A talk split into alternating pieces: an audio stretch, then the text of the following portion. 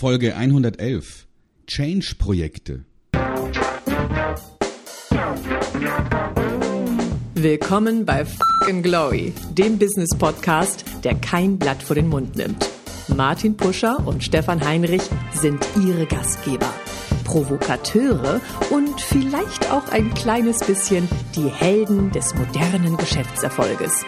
Freuen Sie sich auf Ideen, Geschichten, Vorwürfe, Misserfolge und Erkenntnisse aus der Praxis. Los geht's!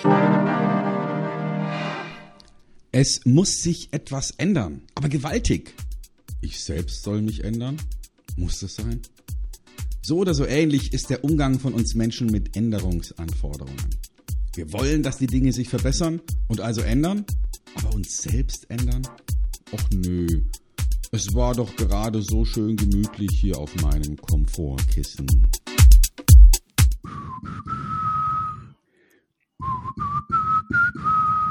Martin, kannst du das verstehen?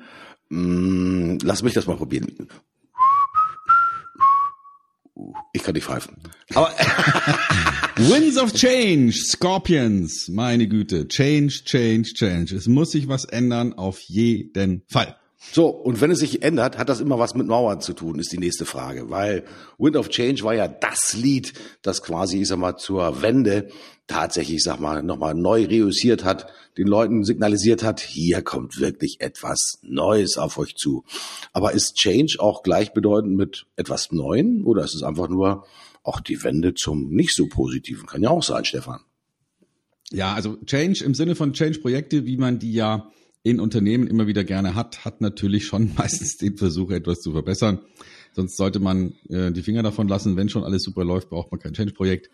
Dinge verändern sich halt und ähm, das Schöne daran ist, dass wir als Menschen uns gar nicht so gerne ändern. Ne? Also der der schönste Spruch zum Thema Change ist, es muss sich was ändern, aber hier nicht. ja, okay. ja, also auf jeden Fall muss die Welt sich ändern, das Management, ähm, das System, die Gesellschaft, aber ich, ich muss mich doch nicht ändern. Ich mhm. habe doch alles, was ich, was ich mache, mache ich doch richtig. Das ist meistens so die, die Grundeinstellung, die unser kleiner Schweinehund dann auch uns immer wieder gibt, wenn es darum geht, etwas zu ändern, egal ob man jetzt vielleicht an seiner Partnerschaft was tun soll, an seinem Verhältnis zum Chef, an seinem Gewicht, an seiner Fitness. Der kleine Schweinehund sagt immer so ein bisschen, ah, du bist doch schon gut. Lass mhm. doch so, wie es ist. Kannst, kannst so bleiben. Einfach so bleiben. Ich glaube, ich habe drei kleine Schweinehunde in mir. Äh, ich glaube, für, für jede Veränderung, obwohl ich eigentlich veränderungswillig ja und auch freudig bin. Ich mag ja Veränderung. Äh, ich glaube, es geht vielen genauso, dass sie eigentlich ist immer sehr positiv auf Veränderung gucken. Äh, denn es soll sich ja etwas verändern im Sinne von, es soll besser sein als vorher. Äh, die Politiker sagen das ja am äh, Wahltag, am Vorabend, es wird sich Positives verändern, wenn sie uns wählen.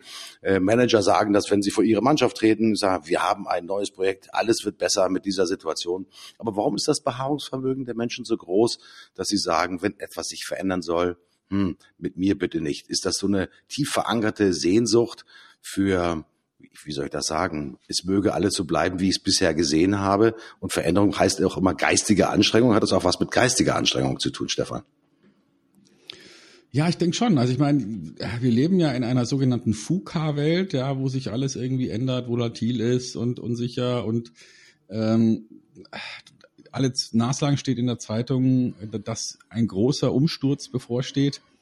Ich kann mir natürlich auch vorstellen, dass viele Menschen angesichts dieser permanenten Nachrichten auf dem Kanal auch irgendwie einfach keine Lust mehr haben auf Change. So nach dem Motto, change mich am Arsch oder so. Ja, also das, so, lass mich doch in Ruhe, jetzt lass mich doch mal arbeiten und nicht die ganze Zeit irgendwas verändern. Ich kann mir schon vorstellen, dass das auch, ja, so ein bisschen die, die Meinung, die Haltung der Menschen wiedergibt. Mhm. Da müssen sich wahrscheinlich auch manche Manager ziemlich an die eigene Nase fassen, denn äh, wenn man es sieht, dass Manager neu in ein Unternehmen reinkommen, das erste, was sie tun, ist ja, äh, sie warten nicht 100 Tage ab, um zu gucken, ich sag mal, wie es bisher läuft, was läuft gut, was läuft weniger gut, sondern die meisten Manager kommen ja mit einem unheimlichen Elan letztendlich ist mal in die Unternehmen rein und wollen sofort etwas verändern. Denn nur mhm. derjenige oder diejenige, die etwas verändert, zeigt ja, die Berechtigung dafür, dass sie neu in diesem Job sind, weil ich sag mal, niemand wird neu in einen Job gerufen, um etwas äh, zu bewahren oder alles so sein zu lassen, wie es vorher war, sondern neues Personal heißt in der Regel immer Veränderung. Und das führt natürlich auch manchmal zu Aktionismus, ja, dass man natürlich auch ganz bewusst sagt, so als Manager, ich bin dieser Versuchung auch erlegen, das will ich gar nicht verschweigen. Ja, ich gucke mir erstmal an, was kann ich denn hier alles verändern? Was kann ich denn im Sinne der positiven Betriebsergebnisse verändern? Was kann ich im Hinblick auf die Motivation der Mitarbeiter verändern? Ähm, aber was viel zu selten gemacht wird, ist ein gutes Gespräch zu führen, nämlich mit all den Betroffenen, ja, vielleicht auch erstmal mit den Kunden zu sprechen, ja, um zu sagen, okay, wie haben Sie bisher unsere Zusammenarbeit empfunden? Was war positiv? Was war weniger positiv? Was würden Sie sich auch tatsächlich wünschen, was sich verändert? Und natürlich auch die Mitarbeiter auch tatsächlich zu fragen, nicht nur, was sie sich wünschen, sondern auch, wozu sie wirklich bereit werden. Denn äh, Change heißt ja auch immer, die Bereitschaft zur Veränderung auch tatsächlich zu ähm, überprüfen. Und ich glaube, da mangelt es wirklich an vielen Aspekten. Und deswegen sind natürlich auch Change Manager diejenigen, die auch gute Coaches sind, ja, natürlich auch so begehrt, glaube ich, in der heutigen Zeit. Äh, du bist natürlich auch einer derjenigen, die im Bereich Vertrieb, ich sag mal, nicht nur ein bisschen, sondern außergewöhnlich vielseitig unterwegs sind, lieber Stefan. Du wirst ja auch gerufen zu Unternehmen, nicht weil sie einen super erfolgreichen Vertrieb haben, sondern weil sie ihren in ihrem Vertrieb ja etwas verändern wollen. Im Sinne positiv neue Methoden einführen, neue Praktiken ausprobieren, dichter an den Kunden heranrücken. Was ist sozusagen auf deiner Ebene der hauptsächliche Grund dafür, dass du engagiert wirst, zu sagen, okay, verändere bitte meine Vertriebsmannschaft? Hm. Ja, das ist ähm, das ist vielschichtig. Also es gibt drei, drei Kompetenzfelder, die im Vertrieb am ehesten direkt aufs Ergebnis durchschlagen. Die Fähigkeit zur Aufnahme neuer Kontakte, also Themengebiet Akquise. Das zweite ist die Fähigkeit, den Bedarf wirklich zu ermitteln. Themengebiet Gesprächsführung, Fragen stellen, die richtigen Angebote machen. Und die dritte Kernkompetenz dreht sich um das Thema Preisverhandlung, Abschluss. Ähm, wie kriegen wir hier ein Ergebnis zustande? Wie kriegen wir die Unterschrift des Kunden, ohne dass wir jetzt noch massiv den Preis nach unten fahren müssen? Mhm. Das sind so die drei Kernkompetenzen und meistens ist es eine oder mehrere dieser Themen, die nicht rund laufen.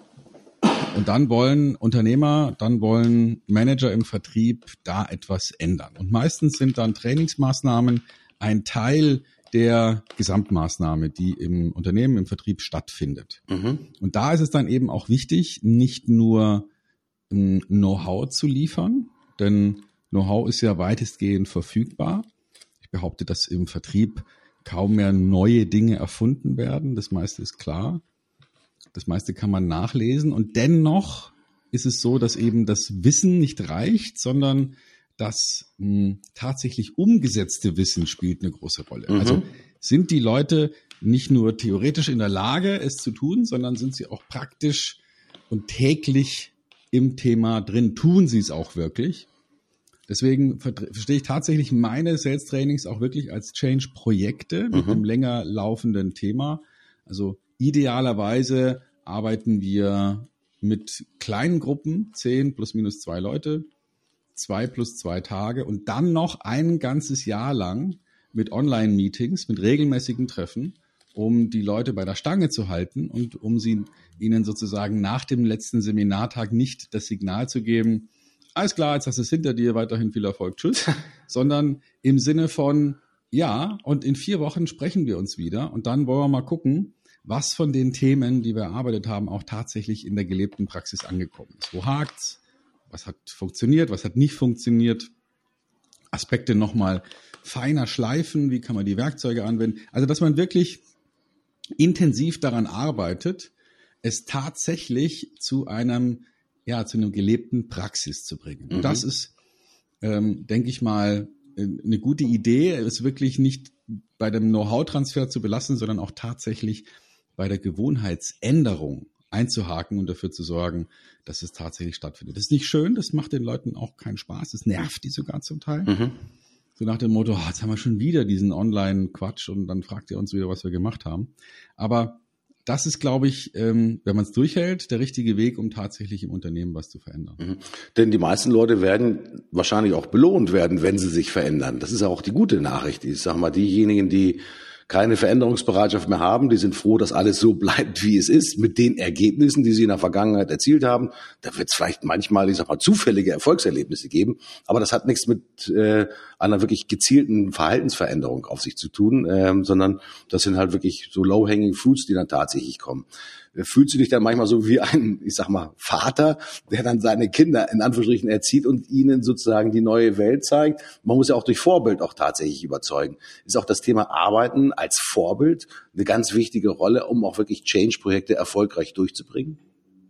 Ja, ich sehe mich da eher so, nicht als Vater, sondern eher so als Coach auf Augenhöhe, so nach dem Motto, ähm, die können mir nichts, ich kann denen nichts, wenn die machen eh, was sie wollen. Ähm, ich bin ja nicht deren Vater und nicht deren Vorgesetzter. Die können, können sich da an, an Ideen und Ratschläge halten oder eben genau das Gegenteil. Und deswegen, hm, ähm, nee, nicht als Vater, sondern eher so als Sparringspartner auf Augenhöhe. Was von den Dingen, die wichtig sind, haben wir umgesetzt und, und was eher nicht. Mhm. Ja. Ähm, die Frage auch der emotionalen Hinwendung ist mal zu demjenigen, der die den Wechsel veranlasst, ist ja natürlich, glaube ich, auch eine ganz wichtige Geschichte. Äh, wenn mhm. derjenige mir sympathisch ist, der sich nach vorne hinstellt und der motivierend und tatkräftig halt voranschreitet und auch eine gewisse, ich sage mal, Aura der Respektabilität und vielleicht auch der ja, Gewissheit auch hat, ja, der steckt natürlich auch Menschen an. Ähm, mhm. Change-Projekte ist aber von sogenannten Technokraten geführt, ich nenne das mal ganz bewusst so, die halt genau wissen, welche Methoden sie anwenden müssen, die aber keine emotionale Hinwendung zu dem Zielergebnis, was also durch die Veränderung erreicht werden soll, haben, die werden voraussichtlich scheitern, nehme ich mal an. Also es geht nicht nur darum, um richtiges Methodenwissen anzuwenden, sondern auch bewusst die Person, die Change Manager ist, oder wird, letztendlich auch mit dieser emotionalen Hinwendung auf das neue Projekt auch tatsächlich zu haben, oder? Mhm, genau. Also ähm, diese Art von Bewegung äh, oder diese Art von Führung hat zwei Elemente, nämlich ähm, Bewegung im Sinne von Lokomotion, Antrieb, Vorankommen, aber gleichzeitig auch Kohäsion, also Zusammenhalt, Verbindung. Mhm. Weil wenn die Lokomotive alleine losrast ohne Zug, dann ist, ist der Sache nicht gedient. Also Führungskräfte, die Gasgeber sind, aber es nicht schaffen, das Team mitzunehmen, ähm, ja, das bringt dann auch nicht viel. Und ähm, deswegen muss es eine Balance sein aus dem Zusammenhalt im Team und dem Antrieb, nach vorne zu kommen. Das heißt, ein guter Change Manager, der kann beides. Der kann dabei, da, dabei zusehen, dazu beitragen, wie ein Team sich formt und Leute wirklich sich gegenseitig unterstützen, aber gleichzeitig auch bitte in Bewegung kommen und sich einer neuen Sache ähm, hinwenden. Und natürlich wird man wahrscheinlich in jedem Change-Projekt und immer auch Leute verlieren. Mhm. Die sagen, ich bin nicht bereit, diesen Weg zu gehen, ich will das nicht, ähm, will mich damit nicht mehr auseinandersetzen, ähm, geht ihr mal alleine. Also wahrscheinlich wird es so sein, dass man in jedem Change-Projekt immer einen gewissen, einen gewissen Teil der Belegschaft einfach verliert. Mhm. Was ja bitter ist. Ähm, aber ich habe auch gerade noch mal nachgelesen, ich sage mal so, diese zehn, ich sag mal, Erfolgsprinzipien für gelungene Change-Projekte, da steht ein ganz wichtiges Wort an Nummer zwei, oben anfangen, äh, das Management mhm. mitnehmen. Äh, häufig ist es ja so, dass äh, der Manager sagt, alles muss sich verändern oder vieles muss sich verändern, etc. etc. Macht ihr mal, ja, aber er zieht sich in Anführungsstrichen zurück auf seine Rolle des Patrons, äh, des Unternehmenslenkers, aber ist nicht mehr integraler Bestandteil eines solchen Change-Projektes. Äh, nach dem, was du gesagt hast, Stefan, liegt da natürlich ein bekanntes Risiko auch tatsächlich drin. Wenn die oberste Führungsebene im Prinzip das Change-Projekt eher nur distanziert betrachtet. Also das Thema persönliches Involvement, Lokomotion mhm. und Kohäsion, das, was du gerade gesagt hast, das sind, glaube ich, die wichtigen Elemente, die natürlich mit reinkommen müssen. Muss zuerst der Manager wirklich verstehen, dass er sich auch wirklich hineingeben muss in diese Veränderung. Ich habe manchmal das Gefühl, ich komme nochmal zurück auf das Thema Politik, dass Politiker gerne sagen, was sich alles verändern muss, aber sie sich am wenigsten verändern. Ähm, mhm. Ich will nicht sagen, dass es in der Wirtschaft genauso ist, aber viele Führungskräfte, die ich kennengelernt habe, sagen eher, die Mitarbeiter müssen sich verändern und ich muss mich nicht verändern. Ja, das ist eine interessante äh, Aussage. Ich meine, wir hatten ja gerade jetzt am letzten Wochenende Europawahl mit doch einigen ganz drastischen Ergebnissen bezogen auf die deutsche Parteienlandschaft.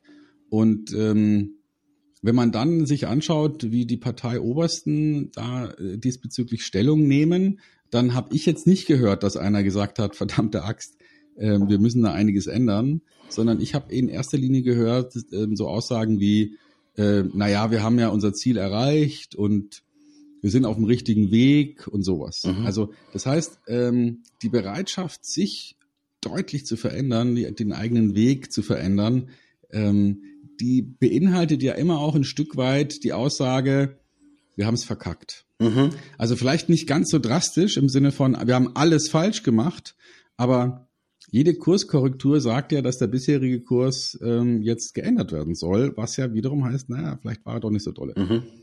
Und davor scheuen, glaube ich, Machtstrukturen sehr zurück. Und man kann das auch in Unternehmen beliebig wahrnehmen, immer dann, wenn heftige Störungen von außen kommen. Also niemand kann mehr diese ganzen Beispiele hören, Kodak und so weiter, Nokia. Aber das sind eben genau solche Beispiele, wo von außen eine Störung kam und intern alle sich feste die Augen und die Ohren zugehalten haben und gesagt haben, nee, wir müssen uns nicht ändern. Nein, es geht alles vorbei. Das ist nur ein Irrtum. Wir sind richtig, die anderen sind falsch. Mhm. Ja, dieses ähm, äh, ja, Geisterfahrer-Syndrom. Ne? Nein, das ist äh, wie ein, ein Geisterfahrer, hunderte. Mhm. Also, dass man sozusagen einfach nicht wahrhaben will, dass man selber falsch ist und dass man selber etwas ändern muss, das ist, glaube ich, in, psychologisch gesehen die große Herausforderung für mächtige Menschen, dass sie trotz ihrer Macht, trotz ihrer Führungsrolle noch in der Lage sind, sich selber zu korrigieren, ohne das gleich als ähm, Totalverlust der Kompetenz zu sehen. Mhm. Ähm, manche haben ja den Totalverlust ihrer Kompetenz gesehen, dadurch, dass sie die Krawatte ablegen mussten. Auch das ist ja Change. Ähm, mit den äh, Aufkommen nicht nur von Start-ups, sondern der gesamten, ich sag mal, Internet, ja, ich sag mal, Dynamik, die wir ja heute haben, habe ich immer mehr auch in meiner Branche, natürlich der IT-Branche, immer mehr Unternehmen gesehen und Unternehmenslenker, die gedacht haben, wenn sie keine Krawatte mehr tragen, dann sind sie sozusagen schon verändert genug, ja, um sich sozusagen der neuen Welt auch anzupassen. Ähm, wie weit müssen äußere und innere Veränderung Hand in Hand gehen. Also es reicht ja nicht aus, sind wir ganz klar, sich Sneaker anzuziehen, weiße Turnschuhe und ohne Krawatte auf die Bühne zu kommen. Das ist ja nur sozusagen das äußere Bild.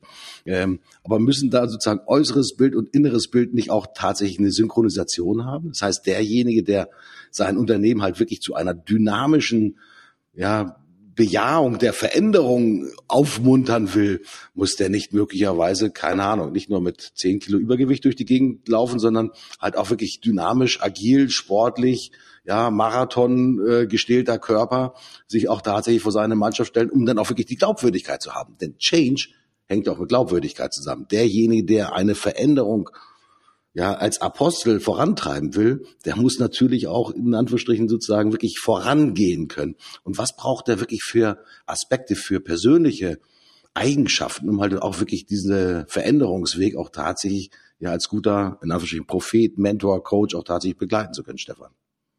Hm. Ja, also ich denke mal, äh, sicherlich jemand, der 30 Kilo Übergewicht hat, tue ich mir schon schwer, ähm, dessen Kompetenzen als, als große, ähm, also wer sich selbst nicht im Griff hat, wie will er den andere führen? Mhm. Ja? Das ist mal so als, als Spruch hingelegt. Ne? Jemand, der, der da große Schwächen hat, ähm, da muss man einfach nochmal drüber nachdenken, ob das überhaupt funktionieren kann. Aber das ist vielleicht auch ähm, ein Vorurteil von mir. Aber was sicherlich eine, eine große Rolle spielt, ist, ähm, ist diese, diese change-orientierte Führungskraft in der Lage, sich mit neuen Führungsideen auseinanderzusetzen. Also das ganze Thema Agilität, mhm. kurzfristige Ziele, keine großen Wasserfallpläne äh, im Sinne von, wir, wir machen heute mal einen Plan für die nächsten fünf Jahre, ähm, sondern eher Ziele setzen, ähm, sagen, da wollen wir hin in fünf Jahren, aber ohne dass es jetzt schon in einem Fünfjahresbudget bis in die letzte Bleistiftspitze ausgeplant ist, mhm. sondern mehr im Sinne von, wo geht die Reise hin, was wollen wir erreichen und dann in kleineren, echt beweglichen Teams für schnelle Ergebnisse sorgen, die erstmal ähm, so nach diesem Pareto-Optimum 80 Prozent richtig sind und man dann überlegt, brauchen wir die restlichen 20 überhaupt noch? Mhm. Also dieses schnelle Vorangehen, genau das Gegenteil von dem, wie man den Flughafen Berlin geplant hat, ähm, sondern, sondern wirklich von Woche zu Woche überlegen oder vielleicht alle 14 Tage überlegen, haben wir unsere Zwischenziele erreicht. Lass uns neu ausrichten, lass uns überlegen, ähm, was bremst die Organisation, lass uns überlegen, wo können wir denn von der Kommunikation besser werden und dann wieder reintauchen in die Leistung. Also dieses klassische Prinzip, das über Scrum den Weg gefunden hat in IT-Entwicklungsumgebungen. Sowas könnte ich mir gut vorstellen, tut gut, wenn man etwas verändern will in Unternehmen. Also schneller werden, keine großen Masterpläne machen, klar Ziele setzen, vielleicht auch langfristige Ziele und Visionen, aber, aber die auf der operativen Ebene schneller werden, Zwischenergebnisse zulassen und, äh, und nicht so ja, groß vom Controller bis in die letzten Cent geplanten Budgets für die nächsten fünf Jahre. Das kann man vergessen. Mhm. Das ist natürlich für viele Unternehmen und auch für viele Persönlichkeiten ein ganz riesengroßer Umschwung, auch in der Denkensart, wie du ihn gerade beschrieben hast vorher sozusagen den Plan definieren, Wasserfall, ja, ich weiß genau, wer ist wofür verantwortlich. Das ist beim Scrum natürlich auch der Fall. Ja, aber das Thema auch Selbstbestimmung sozusagen, habe ich freie Kapazitäten, kann ich mir diese Aufgabe auch selbst nehmen, um, weil ich glaube, dass ich sie besonders gut erledigen kann.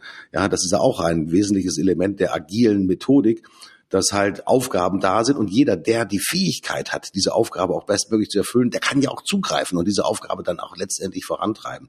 So wird ja heute in zunehmend mehr Unternehmen immer wieder auch dieses Thema agiles Projektmanagement letztendlich auch vorangetrieben. Beim Thema Change sind natürlich immer wieder auch sozusagen Aspekte, ich nenne das jetzt einfach mal, früher hat man einen Projekterfolg wahrscheinlich damit einer Projektabschlussparty äh, gefeiert. Wenn es natürlich jetzt so ist, dass wir viele kleine, in Anführungsstrichen agile sozusagen Abschnitte haben, kommt das Feiern da nicht auch zu kurz, weil wir sind eigentlich alle nur noch im Erfüllungsmodus, weil wir rennen eigentlich immer nur nach dem 80-Prozent-Ziel hinterher.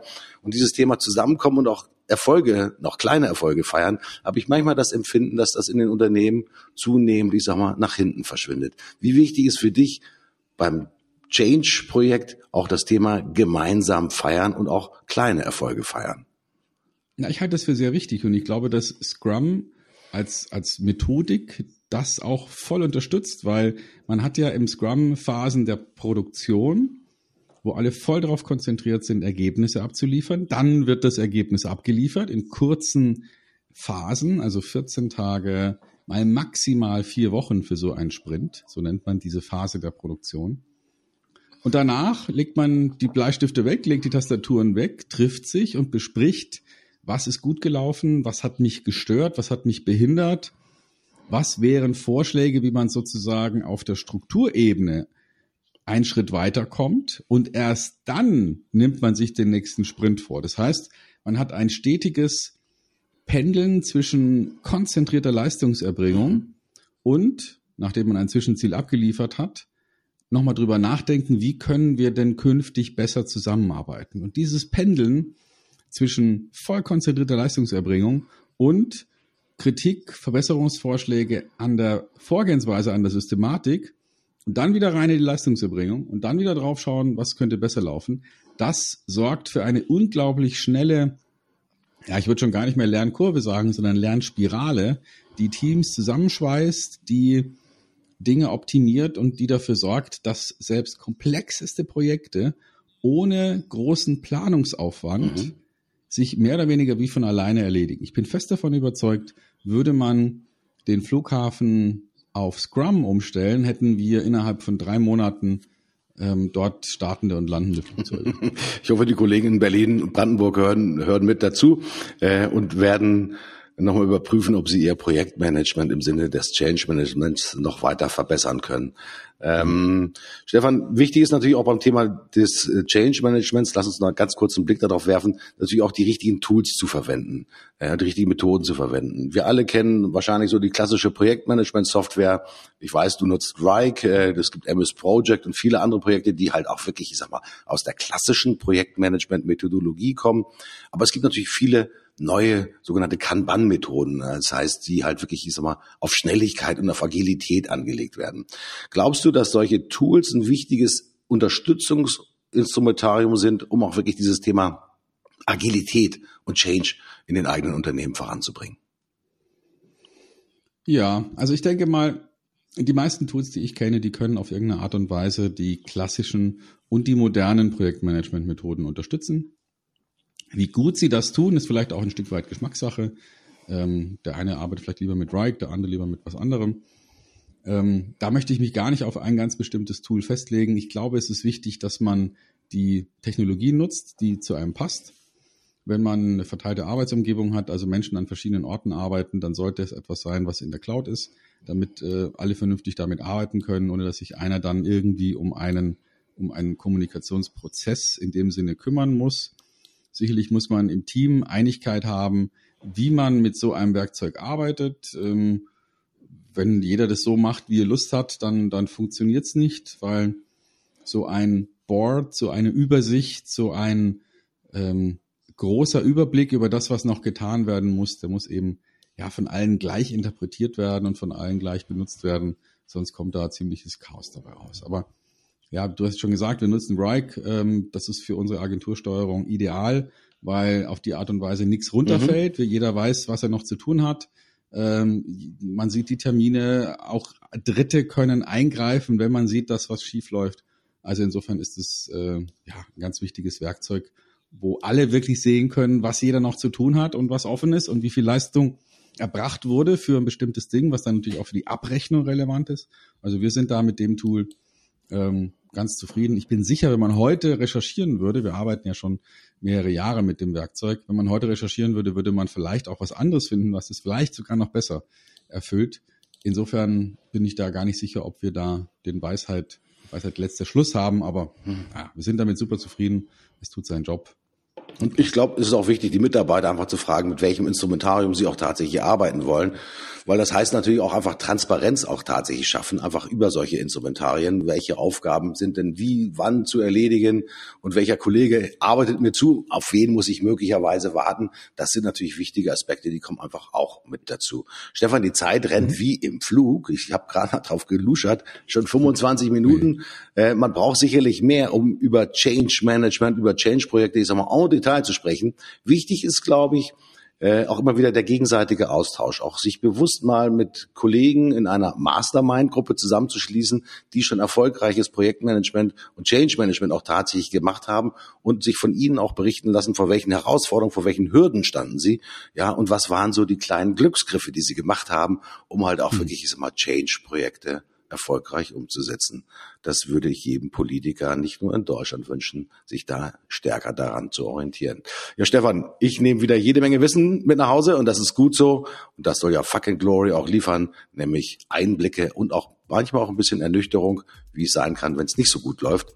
Äh, ich bin raus, Stefan. Freue mich aufs nächste Mal. Ich sage Tschüss, euer Martin Puscher. Martin, ich bin auch raus. Bleibt uns treu. Wir hören uns nächste Woche wieder. Und äh, bis dahin alles Gute. Ciao. Tschüss. Bye bye.